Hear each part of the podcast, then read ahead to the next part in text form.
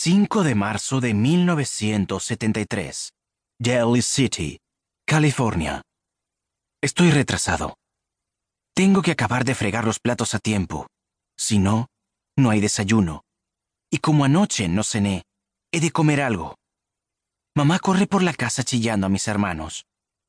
Oigo sus pasos pesados por el pasillo dirigiéndose hacia la cocina. Vuelvo a meter las manos en el agua hirviendo de enjuagar. Demasiado tarde. Me coge con las manos fuera del agua. ¡Plaf! Mamá me pega en la cara y me tiro al suelo. Sé que no debo quedarme de pie y aguantar el golpe. He aprendido, a base de cometer errores, que lo considera un desafío, lo que significa más golpes o, peor aún, quedarme sin comer. Recupero mi postura anterior y evito su mirada mientras me grita al oído. Actúo con timidez, asintiendo a sus amenazas. Por favor, me digo, déjame comer. Vuelve a pegarme, pero tengo que comer. Otra bofetada hace que me golpee la cabeza contra el mostrador de azulejos. Lágrimas de falsa derrota me corren por las mejillas mientras sale de manera precipitada de la cocina, aparentemente satisfecha consigo misma. Después de contar sus pasos para asegurarme de que se ha ido, dejo escapar un suspiro de alivio. Mi actuación ha dado resultado. Mamá puede pegarme todo lo que quiera, pero no he dejado que me arrebate mi voluntad de sobrevivir.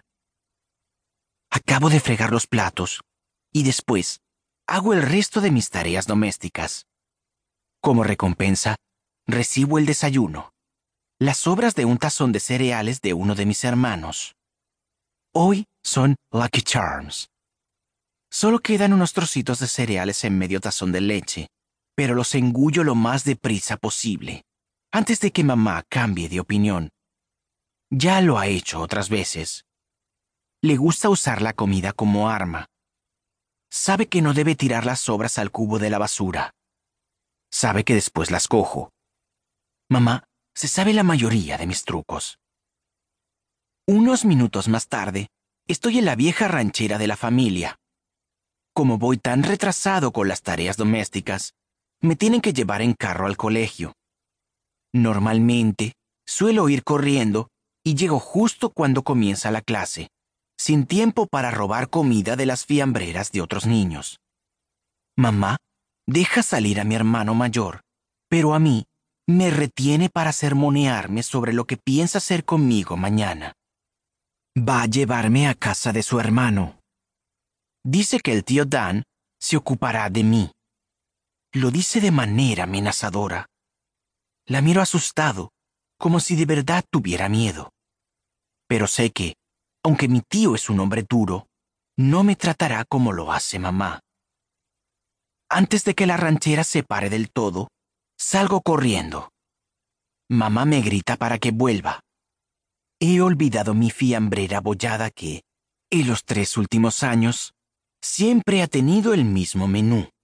Dos emparedados de mantequilla de maní y unos bastoncillos de zanahoria.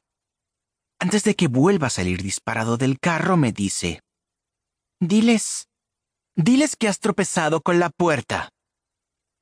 Después con una voz que rara vez emplea conmigo, me vuelve a decir, Que pases un buen día.